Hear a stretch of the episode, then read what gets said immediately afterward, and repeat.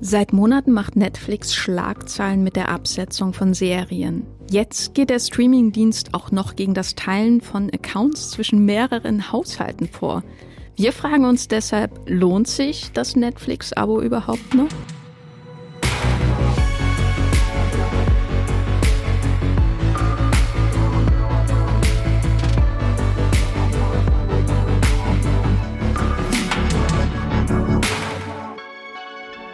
Hallo, hallo und herzlich willkommen hier bei Streamgestöber, unserem Moviepilot-Podcast über alles, was man so Land auf Land ab von Schleswig-Holstein bis zum südlichsten Zipfel von Bayern in Deutschland streamen kann. Mein Name ist Jenny Jecke, ich bin Nachrichtenchefin bei Moviepilot und sitze hier in unserem wunderschönen kleinen Streamgestöber Studio in Berlin zusammen mit Hendrik Busch vor dem Mikro, beziehungsweise jeder hat sein eigenes Mikro, sonst wäre das ein bisschen awkward. Hallo Hendrik. Hey, Wie geht's na? dir? Ja, mir geht's sehr gut. Danke. Hendrik ist der Experte für die Streaming-Architektur in Deutschland bei Movieplot, kann man schon so sagen, ne? Ja, ne, also ich meine, seit sieben Jahren ungefähr schreibe ich jetzt darüber. Also doch, ich finde, das kann man so sagen. Und wir haben auch schon den ein oder anderen Podcast über Netflix gemacht in der Vergangenheit, also hier bei Streamgestöber, aber auch wir zusammen. Ich kann ja mal ein paar Beispiele nennen. Wir haben vor einem Jahr einen Podcast aufgenommen, warum Netflix nicht mehr der beste Streamingdienst ist. Es ist eigentlich schon ein Urteil, das man so stehen lassen kann. Hört ihn euch an, der ist immer noch relevant. Ähm, wir haben aber auch so ein bisschen in früheren Podcasts schon über äh, darüber gesprochen, warum Netflix so viele Lieblingsserien von uns absetzt. Das ist aus diesem Jahr noch ein brandaktuelles Thema. Und jetzt wollen wir mal deshalb schauen, so rein pragmatisch, wirklich auch, wir gucken auch so ein bisschen aufs Geld in diesem Podcast, wir mhm. gucken auf die Mühe, die es macht, ein Abo zu pflegen. Es wird sehr viel Mathematik geben. Genau. Mehr oh als in jedem anderen Podcast bei Moviepilot bisher. Ich gehe gleich raus. Jetzt, wo du das sagst, das schreckt mich doch sehr ab. Nein, du kannst das ja alles hervorragend erklären. Aber wir wollen deswegen in diesem Podcast mal so ein Zwischenfazit ziehen, weil es Netflix ja jetzt auch schon seit knapp zehn Jahren in Deutschland gibt. Ähm, wie sieht das jetzt eigentlich aus? Lohnt sich das Abo finanziell, inhaltlich, aber auch so was die User Experience, also die Erfahrung im Umgang mit den Apps und so weiter angeht? Lohnt sich das? Das ist natürlich höchst subjektiv. Wir beide werden am Ende dieses Podcasts unser Urteil geben. Wir beide haben auch Erfahrung mit Netflix, vielleicht mhm. das als Grundlage. Ähm, das erwartet euch hier in diesem Podcast. Wir werden aber versuchen, das so gut wie möglich zu begründen unsere Entscheidung, die wir am Ende treffen. Ich bin gespannt auf dein Urteil, weil ich kenne es abschließend noch gar nicht und nicht final. Ich kenne dein Urteil auch noch nicht. Oh. das wird hier ein spannender Podcast. Aber bevor wir uns ganz dieser großen Frage, lohnt sich Netflix noch für ein Abo widmen, haben wir ein paar Worte von unserem Sponsor für euch. Magenta TV ist unser Sponsoring-Partner. Das TV- und Streaming-Angebot der Telekom bündelt Fernsehen und Streaming auf einer Plattform. Magenta TV gibt's als App, zum Beispiel auf eurem Smart TV bei Apple TV, auf dem Fire TV Stick oder auch über die Premium TV Box Magenta TV One. Alles völlig unabhängig von eurem Internetanbieter. Magenta TV ist ein super praktischer Hub für Live-TV und Streamingdienste wie Netflix, Amazon Prime Video, Disney Plus, RTL Plus sowie die Magenta TV Megathek. Die ist kostenlos mit dabei und hier findet ihr eine riesige und einzigartige Auswahl an Filmen, Serien und Shows. Mit dabei sind viele brandneue internationale Serien oder Staffeln, die ihr nur bei Magenta TV seht. Zum Beispiel Black Snow, The Congregation, The Crash oder Godfather of Harlem. Wie ihr zu Magenta TV und der Megathek kommt und welche verschiedenen Angebote es gibt, das erfahrt ihr über den Link in den Shownotes dieser Podcast-Folge. Und jetzt weiterhin viel Spaß im Streamgestöber. Hendrik, kleiner Flashback. Warum hast du ein Netflix-Abo damals abgeschlossen? Weil es ähm, für mich sogar irgendwie der, der allererste Streamingdienst war, der äh, wirklich einigermaßen verfügbar war, der ähm, relativ präsent war. Ähm, es war. Es war eine große Sache damals, dass als äh, Netflix nach Deutschland gekommen ist, weil ich glaube, ich glaube zwei Jahre vorher schon, so würde ich sagen, so ungefähr, war man sich bewusst, dass da irgendwo in, über dem Atlantik äh, irgendwas, irgendwas Größeres her heranwächst, ein kleines äh, Medien-Startup, äh, wo man unkompliziert Filme und Serien ähm, streamen konnte, im Internet Filme schauen konnte und, und Serien schauen konnte, was ja dann damals irgendwie auch noch relativ exotisch war. Ähm, ich hatte noch ein riesiges, ich habe immer noch ein riesiges DVD-Regal, wo ich mich meistens bediente. Ich habe sehr viel Fernsehen geschaut damals und äh, Filme und Serien aufgenommen. Also ich habe Game of Thrones größtenteils über, über TV-Aufnahmen äh, geschaut tatsächlich. Ähm, und das war dann was ganz anderes. Plötzlich gab es eine andere ähm, Logistik, um Filme und Serien zu schauen.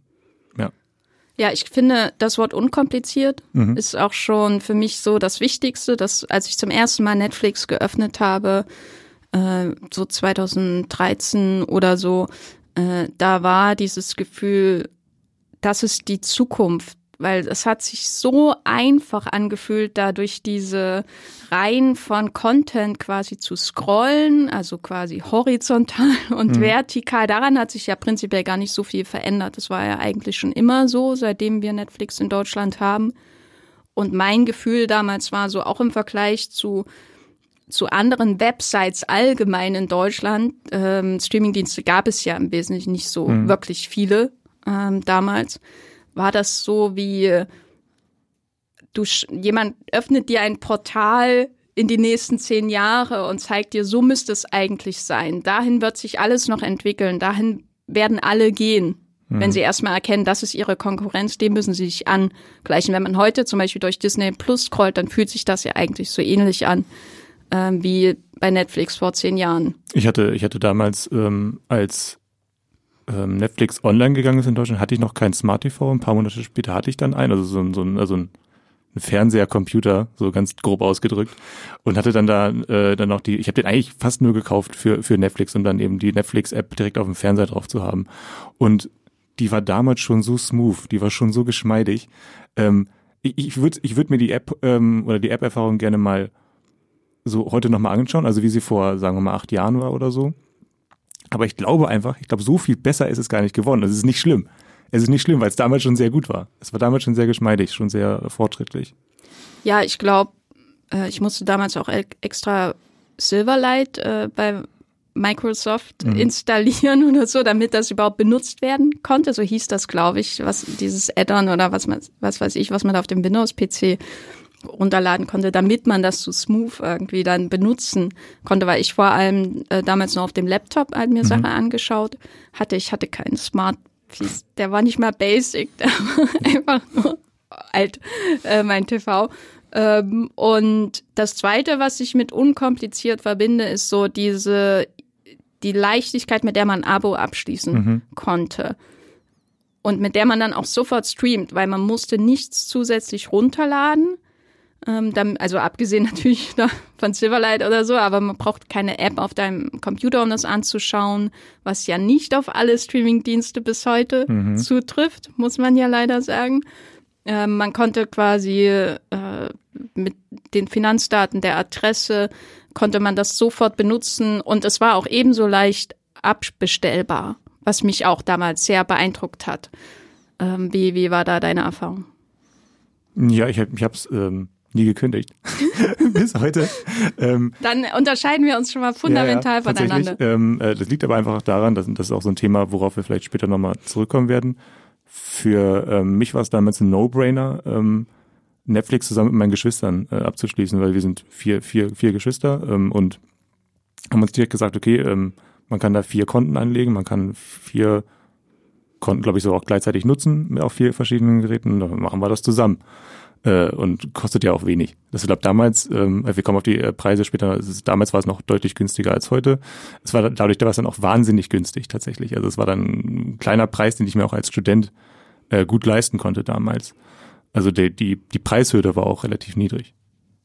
Ja, das war für mich auch so ein großer Punkt, warum ich das abgeschlossen habe. Ich habe ja angefangen mit der US-Version sozusagen über diverse Umwege und ich glaube, ich habe damals ähm, 7,99 Dollar bezahlt für die Basisversion, die ja damals noch ohne Werbung war, die niedrigste Version, die du bestellen konntest, sozusagen, ähm, was dann in Dollar, Euro Umrechnung noch ein bisschen weniger war. Da war ich sehr stolz auf mich jahrelang, weil ich konnte, als Netflix dann nach Deutschland kommen jetzt konnte ich auch weiter den amerikanischen Preis bezahlen. Oh, oh. Naja, good times, aber es war eben sehr, sehr günstig, weil, und da kommen wir schon zu den Inhalten, es ja damals ähm, eine sehr, sehr große Auswahl von allem Möglichen gab. Also es gab ähm, Hollywood-Blockbuster. Der erste Film, den ich mir bei Netflix angeschaut habe, war Mission Impossible 4 hm. mit Tom Cruise, weil ich den noch nicht kannte damals. Und es gab alle möglichen Serien, auch US-Serien, die vielleicht gar nicht ins äh, deutsche Fernsehen gekommen sind. Und das muss, muss man natürlich dazu sagen, es gab noch keine Netflix Original in de, Originals in dem Sinne, weil ja erst nach und nach dann sowas wie ähm, natürlich Lilyhammer hm. äh, und House of Cards und Orange is the New Black sozusagen veröffentlicht wurde. Also das, was man Netflix, womit man Netflix, glaube ich, assoziiert, wenn man früh eingestiegen ist, ist ein maßloses Angebot an Inhalten, Filmen und Serien von unterschiedlichsten Studios. Hm. War das für dich wie äh, der Weg in ein neues äh, Universum von Filmunterhaltung und Serienunterhaltung? Ja, ja, ich, also ich, ich, musste bis dahin, also die ganzen Prestige-Serien, die musste ich mir damals auch über andere Wege dann äh, besorgen. Aber ja, es war, es war ein Schlaraffenland tatsächlich. Es, es gefühlt gab es alles. Es gab natürlich nicht alles. Das war mir damals auch schon bewusst. Ich meine, die ganzen HBO-Sachen, ähm, die konnte man damals nicht streamen, sowas wie eben Game of Thrones oder so. Das war klar, das, das, das wusste jeder, das gibt's woanders.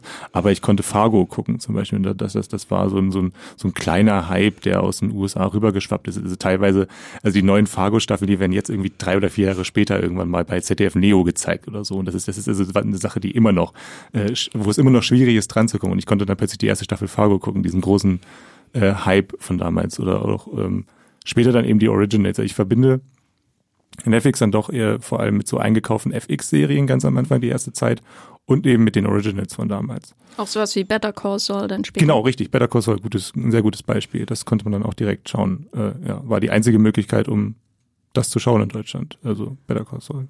Wir wollen ja jetzt keinen Rückblick auf zehn Jahre Eigenproduktion von Netflix mhm. machen, weil im Grunde haben wir den schon mal bei Streamgestöber in einer anderen Folge gemacht. Da war ich auch drin. und Trotzdem hätte ich von dir gern eine Kurzeinschätzung, wenn man so auf die ersten, sage ich mal, vier, fünf Jahre Netflix-Eigenproduktion schaut, ähm, so Stranger Things zum Beispiel, gibt's ja auch schon gefühlt Ewigkeiten. Ähm, wurden die Eigenproduktionen für dich dann irgendwann zu einem Grund, Netflix weiter zu behalten? Ja, äh, durchaus. Es ist, glaube ich, immer noch so ein bisschen. Es kann natürlich auch sein, dass es ähm, mit meinem Beruf zusammenhängt. Wenn ein großer Serienhype äh, ähm, aufkommt bei Netflix, dann müssen wir darüber berichten. Aber es gibt eben auch so Sachen wie Wednesday, die schaue ich gerne. Äh, und da würde da wäre es schade, wenn ich kein Netflix-Abo hätte. Also das ist die kurze Antwort. Vielleicht kommt nachher noch eine längere.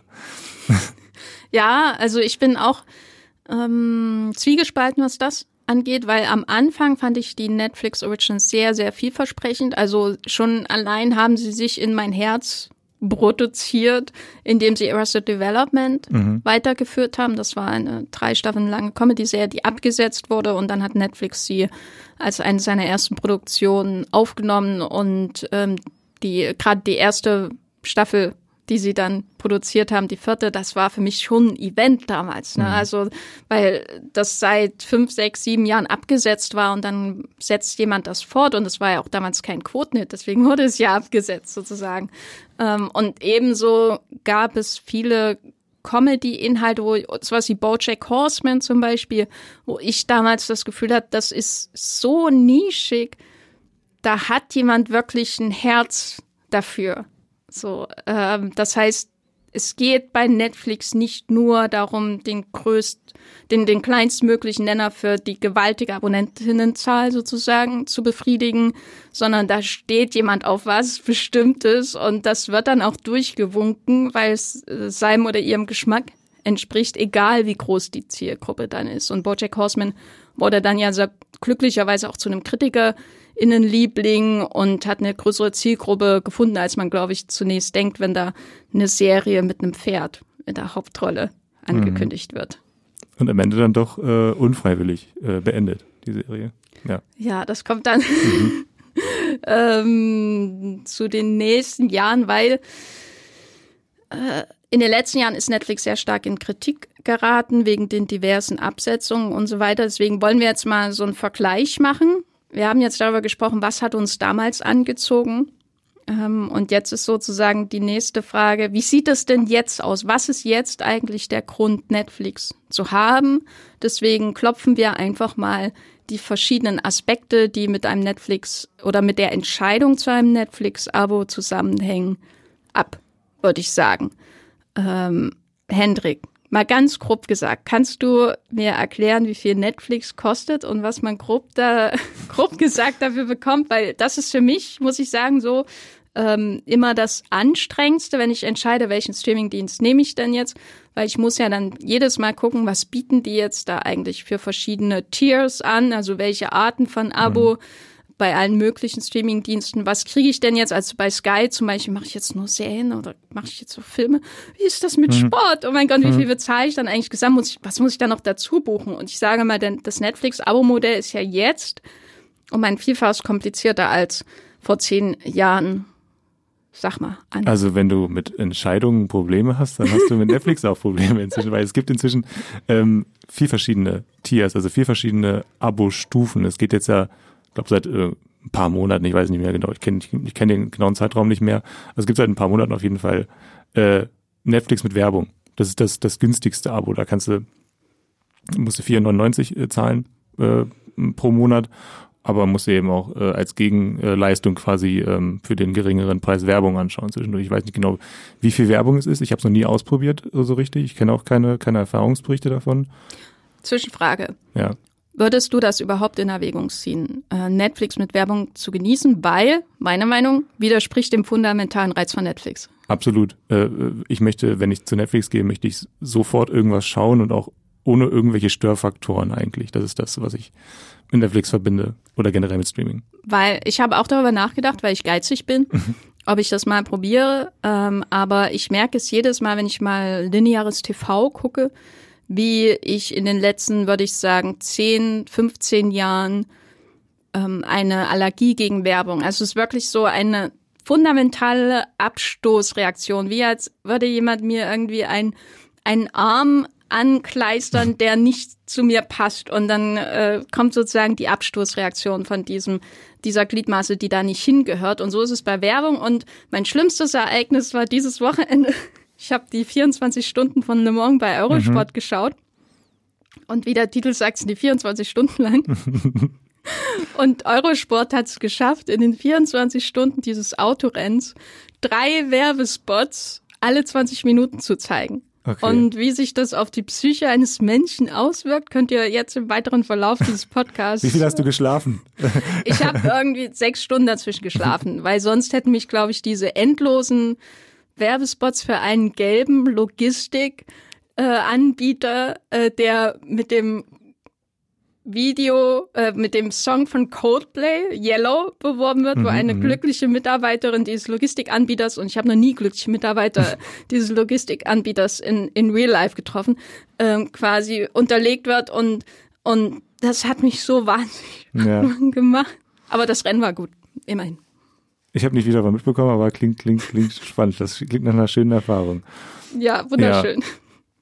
Nee, also das ist das, glaube ich, das ähm, der große Vorteil trotzdem vom, vom Standard-Abo mit Werbung ist, dass es gegenüber dem Basis-Abo, das ist das zweitgünstige, da hast du das wenigstens, bei dem, bei dem Werbeabo hast du wenigstens Full HD. Hm. Das heißt, die Bildqualität bei dem Werbeabo ist, äh, ist besser. Und das, Weil äh, sich sonst die, die Werbekunden beschweren würden, dass man die Werbung nicht in Full HD sieht. Aber, aber ich glaube, äh, häufig, häufig lädt ja die Werbung im Internet schneller als, als die, als die eigentlichen Inhalte. Nee, genau, und das, also das, ähm, das äh, Basis-Abo, darum geht's, glaube ich, das kostet 7,99 inzwischen. Danach kommt dann direkt das Standard-Abo, da kannst du dann, ähm, zwei Accounts nutzen. Beim Basis-Abo ist es nur ein Account. Ähm, und der, das teuerste ist das Premium-Abo und das kostet 17,99. Das ist das, was ich mit meinen Geschwistern gemeinsam nutze. Kannst du vier Geräte gleichzeitig. Und dann kommt irgendwann ein großes Aber und da kommen wir später drauf. Äh, genau, das ist so ein bisschen die, die Preissituation. Ähm, was ich noch ganz interessant war, dass ich wollte mir einfach mal die Preisentwicklung anschauen, ähm, die jetzt in den letzten, sind das jetzt neun Jahre, oder schon fast zehn Jahre, weil ich glaube, dieses Jahr sind es zehn Jahre sogar. Genau, also, es, also Netflix hat mal bei 11,99 angefangen. Das heißt, wir sind jetzt bei der, bei der teuersten Stufe sind wir jetzt sechs Euro drüber. Das ist eigentlich ein, das ist ein Drittel, ne?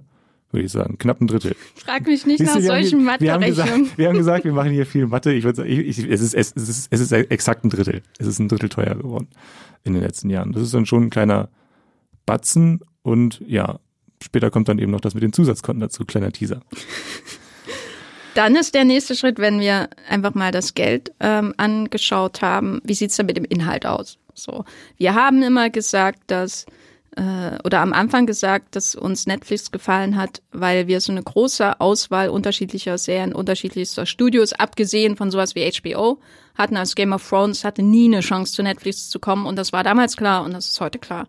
Wie hat sich das denn aus deiner Sicht verändert, so grob gesagt? Mhm.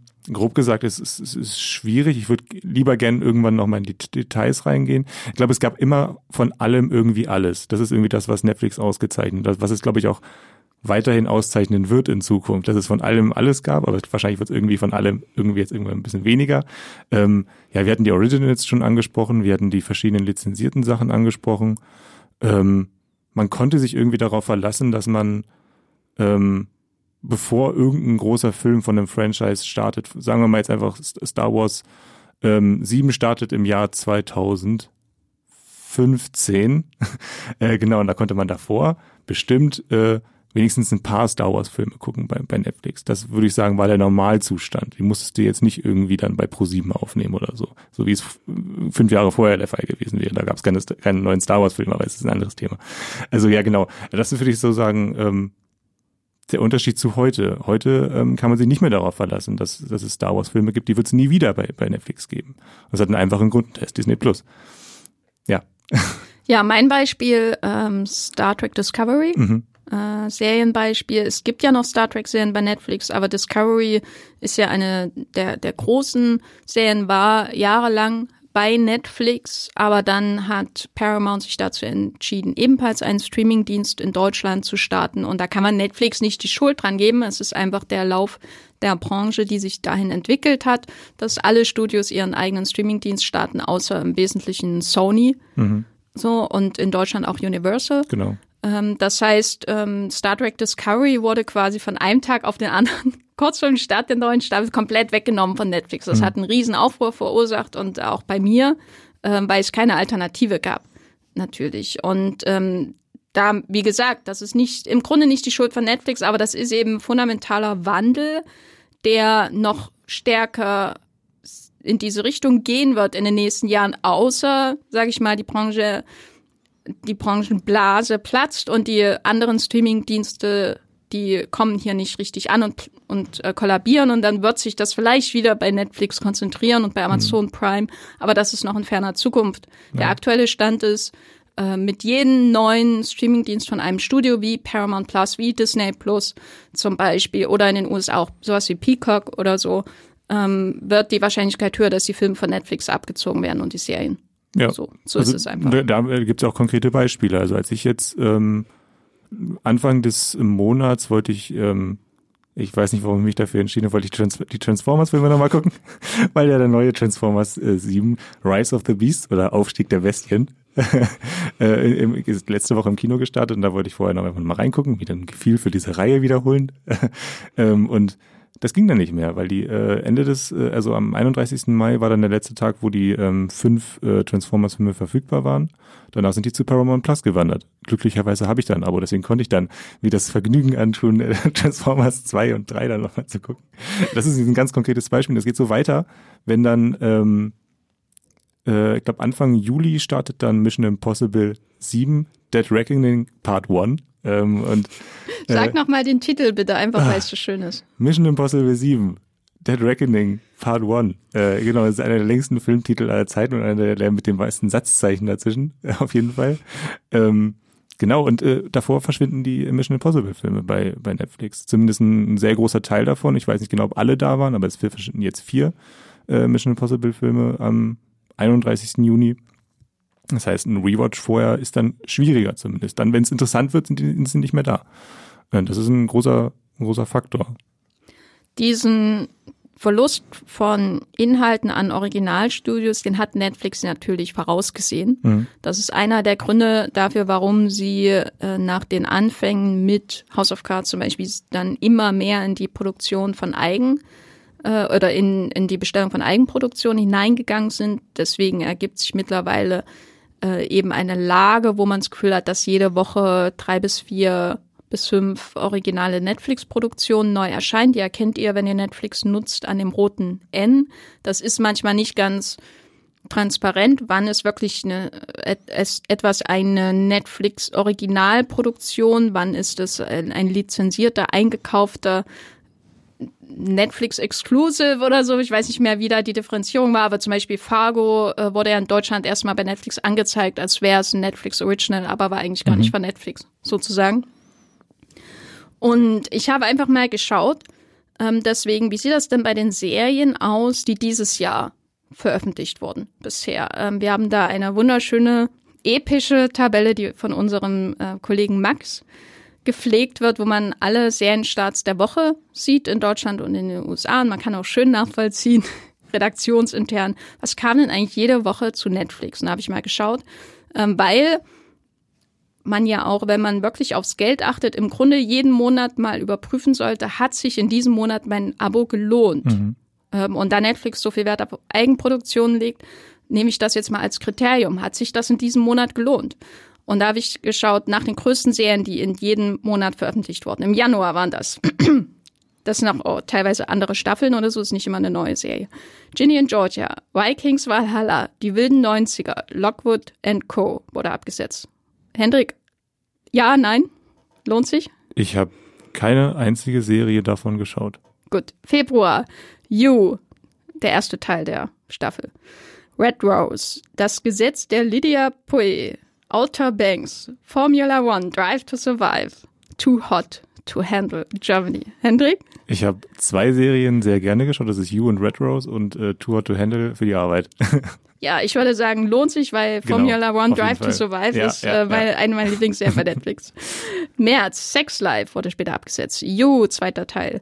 Shadow and Bone, The Night Agent und dann ähm, lizenzierte Originals in Anführungszeichen sozusagen, also Riverdale und dann kam auch noch The Rookie dazu, war eine größere ja. Stadt. Äh, ich würde sagen, hat sich gelohnt für mich, ja. Ja, ich habe The Night Agent geschaut und hat sich schon gelohnt für die Perücke von Hong Chao in der Serie. April, Beef, Transatlantic, Florida Man, diplomatische Beziehungen, immer für dich da. Sweet Tooth. Ich habe Beef geschaut, hat ein bisschen gedauert, bis ich da reinkomme, aber ja, doch, für die Serie hat sich das gelohnt. Für mich eigentlich nur für diplomatische Beziehungen. Die ist aber sehr, sehr gut. Mai, Queen Charlotte, Black Knight, Queer Eye, Stumm, Fuba. I think you should leave. Es wird dir das Herz brechen, aber ich habe I Think You Should Leave nicht geguckt. Der Podcast so, wird beendet. Und sonst auch nichts davon, tatsächlich. Dann, äh, also für mich hat sich dieser Monat eigentlich nur wegen I Think You Should Leave genutzt, äh, ge, ja, ausgezahlt, sage ich mal, aber das ist dann auch so wenig an Zeit, die da verbracht wird, weil mhm. die sehr, sehr, sehr kurz und klein ist dass es eigentlich nicht unbedingt ähm, den Preis rechtfertigt. Juni, da schauen wir schon mal ein bisschen voraus auch. Äh, da kommt das äh, Mani oder ist das Manifest-Finale schon da, die Arnold-Doku. Noch nie in meinem Leben. Black Mirror kommt noch, Schlafende Hunde, lizenziert Titans, The Witcher, aber nur der erste Teil. Mhm. Also ich, ich wusste es vorher schon, dass, dass mein, mein Fazit nicht gut ausfallen wird. Und ich werde, ich werde im Juni wahrscheinlich wenig Zeit bei Netflix verbringen. Also ich, ich wollte hier, das habe ich im letzten Podcast in der Juni-Vorschau mit Max, äh, mit Esther habe ich das gesagt. Ich wollte The Days gucken, das ist so eine äh, japanische Katastrophenserie über Fukushima. Die ist nicht gut. Äh, leider. Äh, und das, das war so meine einzige Netflix-Hoffnung dieses, äh, diesen Monat. Ja. Ja, für mich sind da auch so mindestens zwei Serien dabei, die ich wahrscheinlich schauen werde, aber nur für die Arbeit. Mhm. Ähm, unser Kollege Matthias hat auch schon einen sehr schönen Text darüber geschrieben, dass er froh ist, dass Henry Cavill aus The Witcher aussteigen wird, weil dann hat er keinen Grund mehr, das zu schauen. Und so langsam geht's mir ähnlich, weil ich werde mir auch die neue Staffel von The Witcher wieder anschauen. Der zweite Teil kommt dann im Juli, aber eigentlich nur, damit ich es gesehen habe. Ich, ich werde die letzte Folge gucken, weil ich möchte sehen, wie sich da irgendwie so ein Portal öffnet, wo dann äh, Liam Hemsworth durch, durch, durchspringt oder so. Und dann, hey, ich bin der neue Witcher. und dann Fade to Black und das war's. genau. Also, das ist jetzt nur das erste Halbjahr. Äh, wie ist so dein Eindruck, ähm, wenn du jemand wärst, der jeden Monat canceln würde? Hättest du da genug Anlass, durchgängig ein Abo zu haben? Ich, ja, ich habe es gerade schon angedeutet. Ich habe, ähm, glaube ich, im letzten halben Jahr so wenig Zeit bei Netflix verbracht wie selten zuvor. Ich habe ein bisschen mehr noch geschaut, weil ich äh, die die erste Staffel Wednesday, ich mag, mag die wirklich sehr. Gerade die ersten vier Folgen habe ich nochmal geguckt. Wie oft hast du die schon gesehen? Ich habe die jetzt zweimal geschaut okay. tatsächlich. Wie gesagt, die ersten vier Folgen machen am meisten Spaß äh, und danach muss ich ein bisschen durcharbeiten, aber trotzdem. Ähm, das, das ist eigentlich das für, für, für die, dafür hat sich das gelohnt, um nochmal die äh, Staffel Wednesday zu gucken. Ähm, aber sonst schwierig. Ja, ich bin ein äh, Abo-Hüpfer. Mhm. Das heißt, ich hätte mir wahrscheinlich ähm, das Abo nur für DTS oder ähm, Formula One Drive to Survive geholt, für den einen Monat. Dann kann man ja noch das von dem Vormonat mitschauen, was man verpasst hat vielleicht. Und äh, für I Think You Should Leave, da bin ich halt Hardcore-Fan. Da hätte ich mir selbst für diese 15 Minuten langen mhm. Folgen der neuen Staffel hätte ich es mir geholt.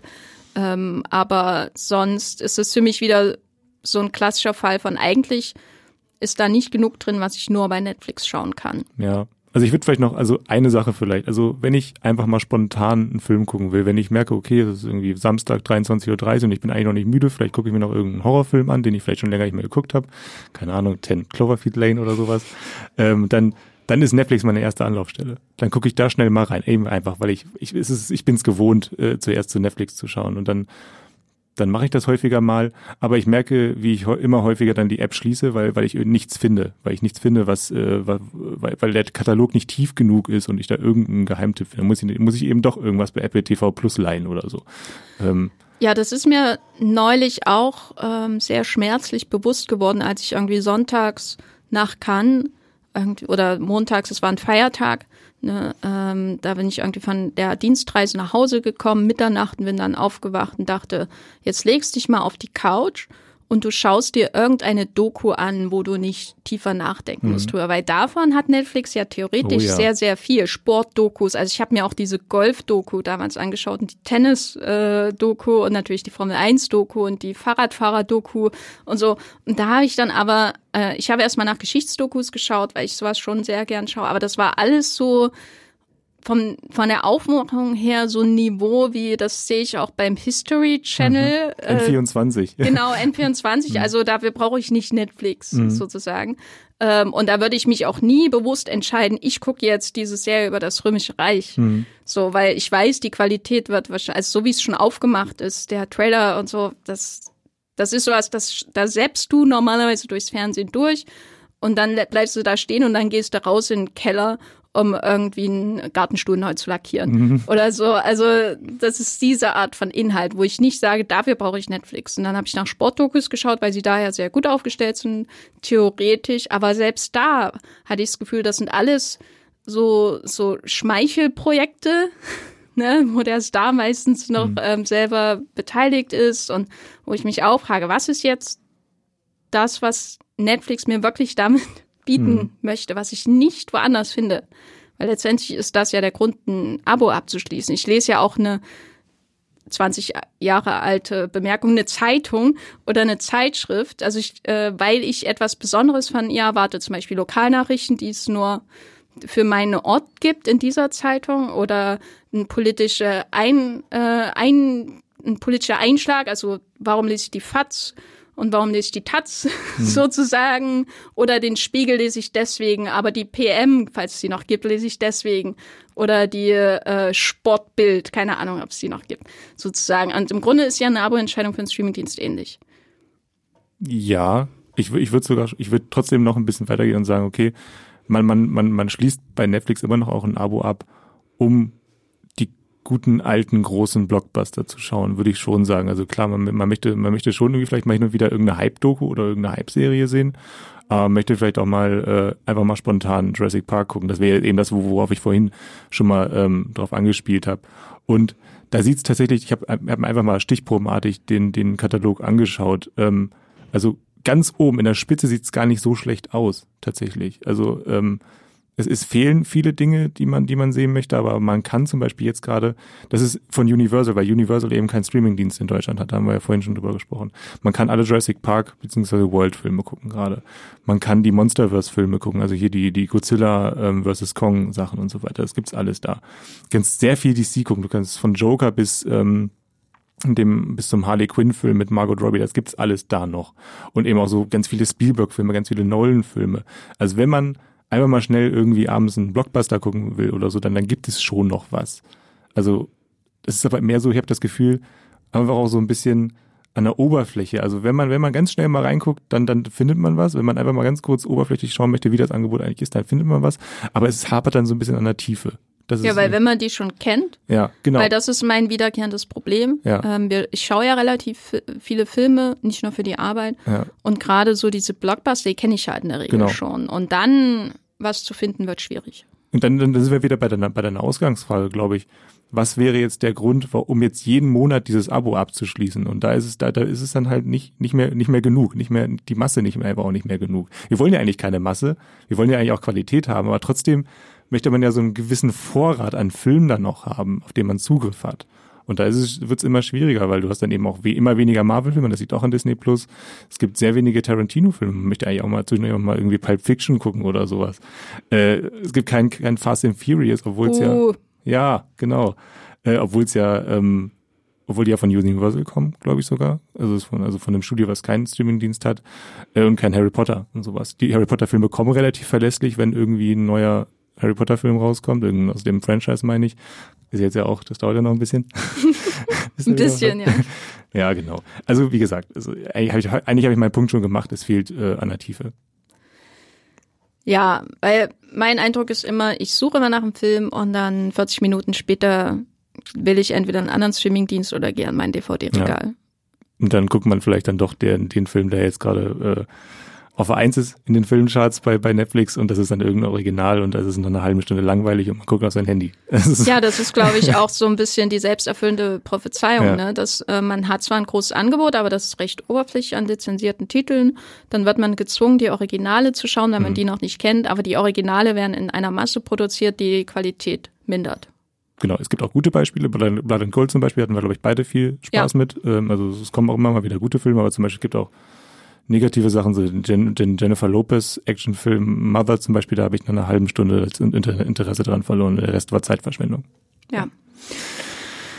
Ja, dann ist aber der nächste Punkt, wenn wir uns die User Experience oder die Nutzererfahrung nochmal vergegenwärtigen. Wir hatten am Anfang gesagt, damals war das irgendwie so ein, ein richtig geflashte Erfahrung, mal eine funktionierende Website zu sehen, die irgendwie modern wirkt und smooth, wie du so schön gesagt hast.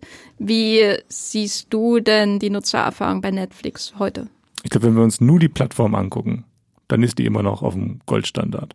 Äh, Ich habe, glaube, das haben wir auch im letzten Blockbuster, äh, im, le im letzten Podcast, den wir gemeinsam gemacht haben zu, zu Netflix, ob sich, äh, ach, was war die Frage damals? Egal, jedenfalls unser, unseren letzten gemeinsamen äh, Netflix-Rant. Ist hab ich- Netflix noch der beste Pod- ist noch der äh, beste Podcast. Da habe ich ja, da habe ich ja sowas wie die, wie die Untertitelfunktion und sowas schon gelobt äh, und auch, dass man Intros skippen kann. Äh, das ist inzwischen, äh, weiß ich das sehr zu schätzen, dass, dass, dass sowas funktioniert. Das geht noch nicht bei allen. Äh, da meine ich wieder einen bestimmten an, äh, grünen Streamingdienst. ja, genau. Also sowas würde ich sagen, ist immer noch super. Aber ähm, was meine Nutzer-Experience in den letzten ähm, Wochen dann doch stark beeinträchtigt hat, war dann eben diese, wie nennen wir es jetzt, die, die, die Haushalte-Diskussion, die, Haus die Passwort-Kontroverse rund um äh, Netflix. Ja. Ja, du, da muss ich sagen, ich habe damit noch keine Erfahrung gemacht, weil ähm, ich meinen Account noch nicht geteilt habe bisher.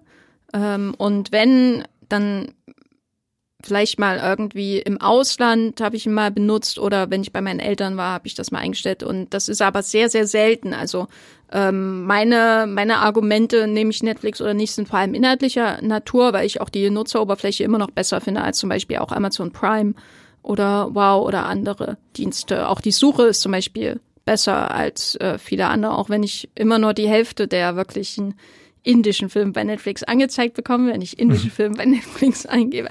Aber du bist ja ganz tief drin in der Passwort-Sharing-Hölle, Hendrik. Ja, Also ich, ich, ich glaube, seit, seit ungefähr vier Jahren, glaube ich, berichten wir über diese Pläne, dass Netflix ähm, äh, es beschränken möchte, dass ähm, Leute einen Account nutzen, äh, obwohl sie nicht in demselben Haushalt wohnen, der von denjenigen Menschen bezahlt wird, äh, äh, der von demjenigen Menschen bewohnt wird, der den Beitrag auch final bezahlt. Da geht es jetzt wirklich nur um den Premium-Account.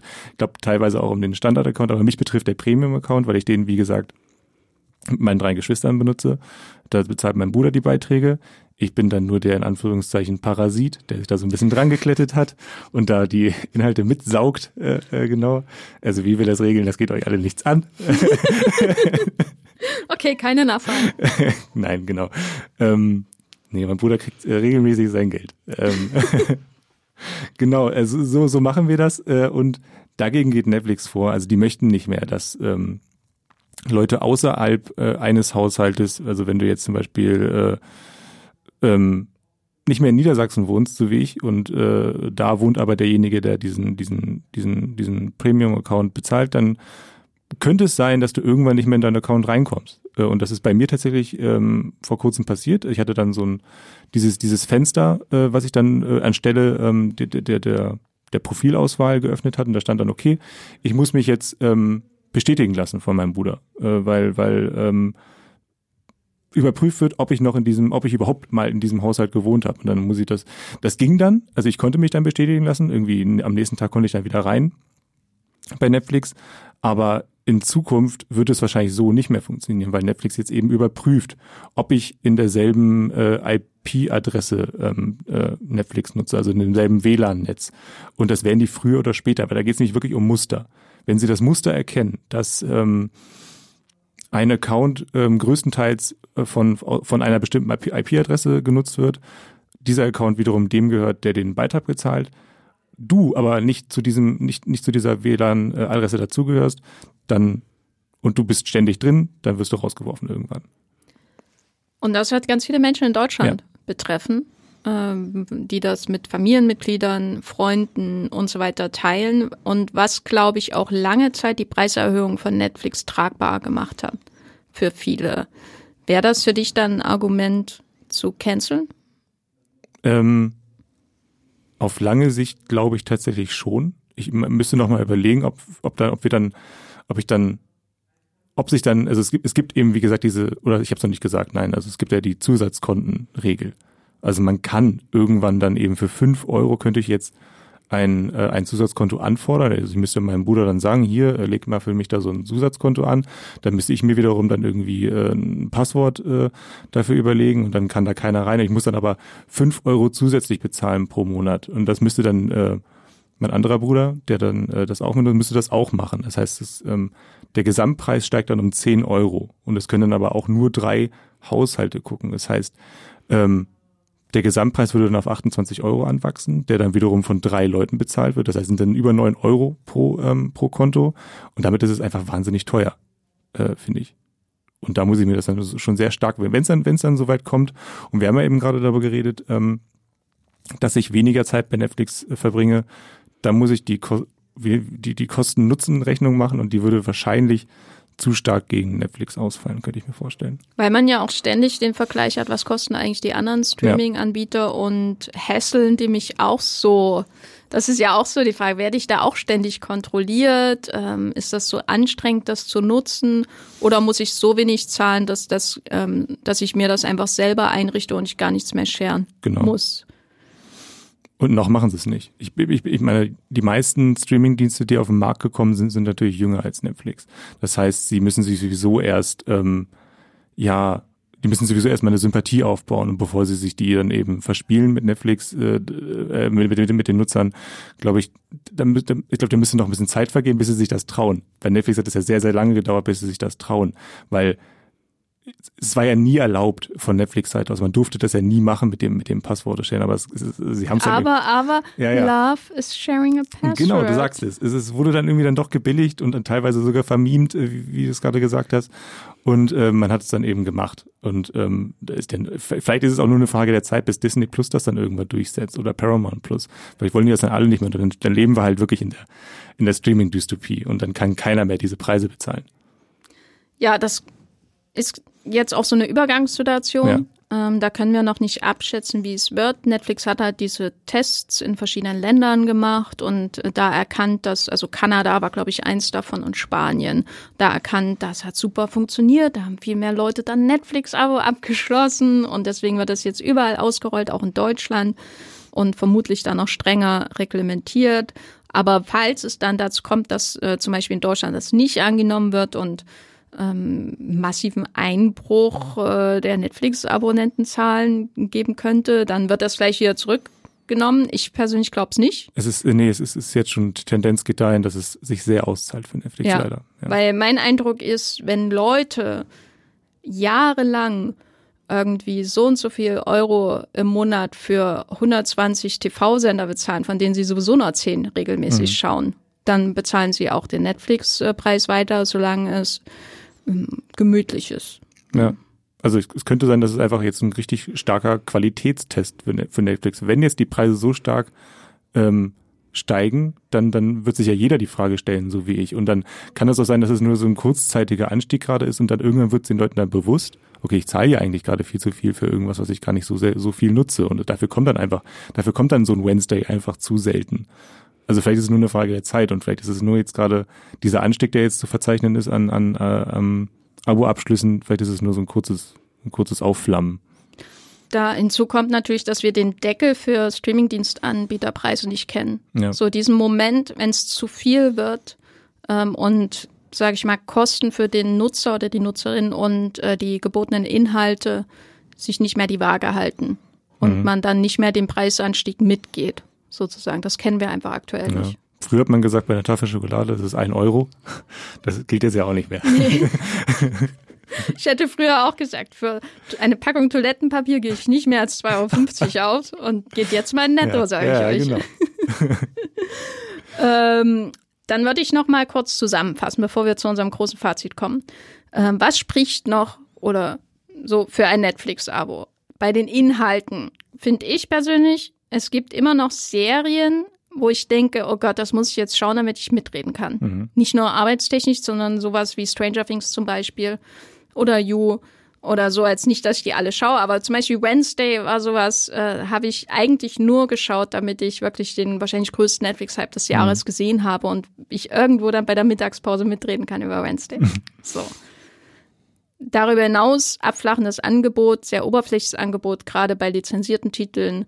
Und ähm, darüber haben wir ja einen ganzen Podcast gemacht, ähm, die Absetzung von Serien. Die, das ist ein großes Problem. Ich glaube, das ist auch noch nicht gelöst. Ähm, ich erfahre auch immer von immer mehr Menschen, dass, und es geht mir auch selbst so, dass man Serien nicht mehr anfängt, die Netflix Originals sind, weil man Angst hat, dass sie abgesetzt werden. Sozusagen ein ungelöstes Problem, das äh, den Inhalten einen Dämpfer verpasst. Nutzeroberfläche immer noch top of the äh, top of wie auch immer. Gold, Gold, ich habe vorhin Der Goldstandard. Goldstandard, der Goldstandard. Vergleich zur Konkurrenz, äh, schwer, also ich würde jetzt nicht alle Streamingdienste aufrollen, aber man kann schon sagen, dass es mittlerweile viele billigere Angebote gibt bei der Konkurrenz. Ja, äh, kann, kann ich mal ganz kurz äh, vortragen. Also Disney kostet jetzt gerade 8,99. Äh, dafür kriegst du dann eben äh, alle, naja, es waren mal mehr Marvel-Serien, also jetzt kriegst du wahrscheinlich alle drei Monate eine neue Marvel-Serie, eine neue Star Wars-Serie. Ähm, kannst du was wie Avatar 2 kannst du bei Disney gucken. Also so Premium-Zeug kriegst du halt wirklich nur bei Disney Plus und das auch regelmäßig. Paramount Plus, relativ ähm, junger Streaming-Dienst noch in Deutschland, kostet jetzt gerade 7,99. Also ist wirklich deutlich, deutlich günstiger als ähm, als Netflix, Amazon Prime, da gibt's ja nur noch dieses Jahresabo, das du abschließen kannst, aber im Monat kostet es 8,99. Wow, das ist der Sky Streaming-Dienst, der kostet mit Serien und Filmen, kostet der jetzt gerade knapp 15 Euro, also 14,98. Und da ist das Angebot halt super. Äh, ich ist mein, mein persönlicher Lieblings-Streaming-Dienst gerade. Ähm, ja, das sind die ganzen HBO-Serien natürlich noch dabei. Deswegen äh, mag ich den sehr. Ja, Und da hat man überall Full HD. Ne? richtig. Genau, Genau. da gibt's keine, keine, ähm, keine Unterschiede. Ähm, und äh, auch, ich glaube, die, die, die Mitgliederbeschränkungen und so weiter, das ist auch alles gleich. Also da, da also weiß man sofort, wenn man, wenn man ein Abo abschließt bei bei, ähm, bei Amazon oder bei Paramount, muss man sich jetzt nicht irgendwie durch einen dreiseitigen Katalog erstmal durchlesen. Ja. Ja, Aber im Vergleich dazu, wenn man jetzt unbedingt Full HD will, was glaube ich bei vielen heutzutage, die einen Full HD-Fernseher haben, der Fall ist, da äh, blecht man bei Netflix schon am meisten. Tatsächlich, also die, das, also die beste Bildqualität kriegst du wirklich nur mit dem teuersten Konto, äh, mit dem teuersten Abonnement. Das ist schon. Oder man nimmt das Werbeabo. Ja, ja genau. Aber, aber damit. Da müssten wir jetzt nochmal genauer nachschauen. Ich glaube sogar, dass das ähm, Bild bei, ähm, bei dem Premium-Account, das ist halt, das nennt sich, glaube ich, Ultra HD. Und das hast du, hast du im Werbeabo dann auch nicht. Das heißt, das allerbeste Bild, also das ist quasi das, das beste Angebot kriegst du dann eben doch nur im Premium-Account. Also eigentlich wirst du so ein bisschen dahin gegängelt, dass du den teuersten Account nimmst. Und das ist bei den anderen Diensten eben nicht so. Aber ähm, den musst du wahrscheinlich bald auch komplett blechen, weil das Passwort-Sharing eben so genau. stark ähm, in Zukunft wahrscheinlich unterbunden wird. Das heißt, der, die Anstrengung, die mit der Eröffnung und der Nutzung eines Netflix-Kontos äh, verbunden sind, wenn man keine alleinlebende Person ist oder wenn man ähm, öfter mal reist, wenn mhm. man äh, das vor allem scheren möchte mit anderen Menschen, werden erhöht. Also diese smooth Oberfläche bleibt, aber im Hintergrund wird es kompliziert. Genau, und das, also das, das, da empfehle ich wirklich jedem, sich das selber mal anzuschauen, weil da gibt es sehr viele kleine Feinheiten, die man sich da anschauen muss, wenn es darum geht, äh, habe ich einen Zweitwohnsitz, bin ich ständig auf Geschäftsreise und so weiter, muss man sich sehr stark, äh, muss man sich wirklich intensiv informieren, weil heißt dann auch irgendwie so, man muss sich dann einmal im Monat an seinem Hauptwohnsitz dann irgendwie einloggen, damit man dann eben nicht gesperrt wird und sowas. Also solche, solche Kleinigkeiten muss man dann, dann beachten. Ich habe gerade noch mal ganz kurz nachgeschaut. Also es wird unterschieden bei Netflix zwischen HD, Full HD und Ultra HD. Und Ultra HD ist das Beste und das kriegst du wirklich nur im Premium-Account.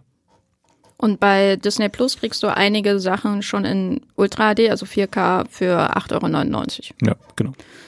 Das ist natürlich ein Minuspunkt für Netflix. Jetzt kommen wir aber zur großen Beantwortung der Frage dieses Podcasts. Lohnt sich denn das Netflix? Aber ich glaube, viele von euch können sich ähm, unsere Haltung jeweils vielleicht schon vorstellen. Ich kann ja mal anfangen. Mhm.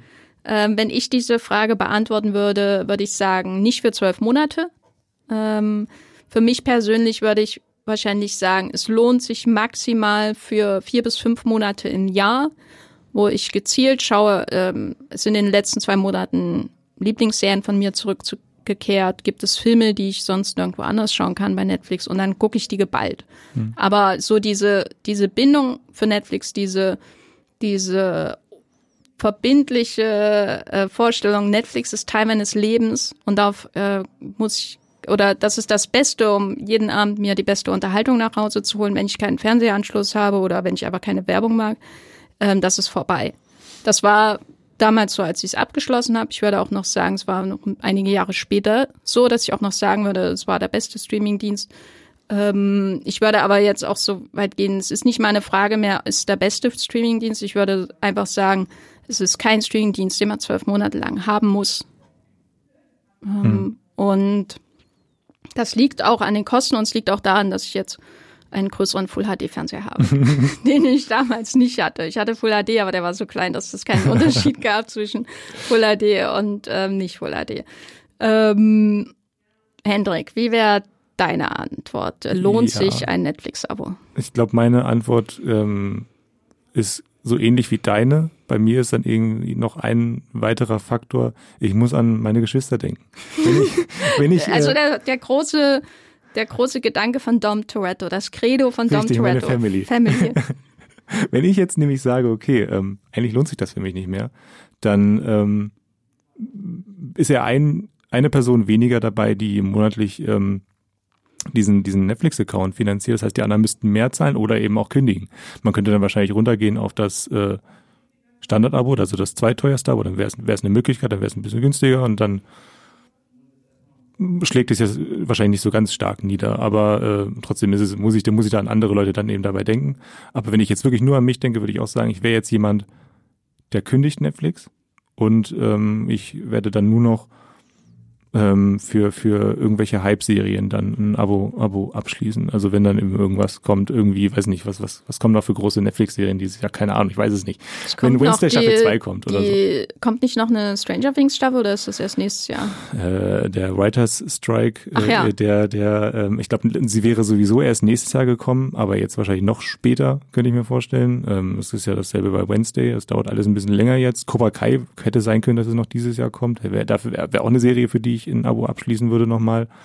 Aber ja, ähm, ich würde mir wahrscheinlich auch häufiger jetzt mal durchlesen, wie gut Netflix-Serien wirklich sind. Also sowas wie The Rain für, hätte ich, hat mich wahnsinnig, wahnsinnig ähm, The Days, nicht, nicht The Rain, das ist eine dänische, dänische Katastrophenserie. The Days. Das, das hat mich wahnsinnig neugierig gemacht, aber war am Ende eben nicht so gut. Würde ich mich jetzt mehr informieren drüber, ob ich dann eben deswegen ein Abo abschließe. Ähm, ja, leider. Ist bei mir auch so das Fazit. Eher, eher canceln gerade. Ja. Dann Habt ihr unser Fazit äh, für die äh, Frage, lohnt sich das Netflix-Abo noch? Ähm, letztendlich muss es jeder und jede für sich selbst entscheiden, natürlich. Ähm, schaut, also wir können euch nur unsere Erfahrung mitteilen. Wir können euch nicht sagen, bitte cancelt Netflix. Das ist uns erstens völlig egal, ob ihr das macht oder nicht, äh, weil wir da nicht finanziell beteiligt sind in irgendeiner Form. Aber vielleicht hat dieser Podcast ja dem einen oder der anderen geholfen, vielleicht sich nochmal überhaupt dafür zu sensibilisieren, dass man jeden Monat dafür was bezahlt. Weil so geht's mir manchmal. Ich brauche erstmal diesen Gedanken, ach ja, ich bezahle jeden Monat dafür. Lohnt sich das eigentlich? Ne? Mhm. Weil manche machen, Sachen macht man ja nur weiter, weil weil es wird halt automatisch vom Konto abgezogen ne? und eigentlich hat man die Zeitschrift, ich bin wieder in dem alten Print-Gedankengang, äh, die Zeitschrift seit drei Monaten nicht mehr gelesen, sozusagen.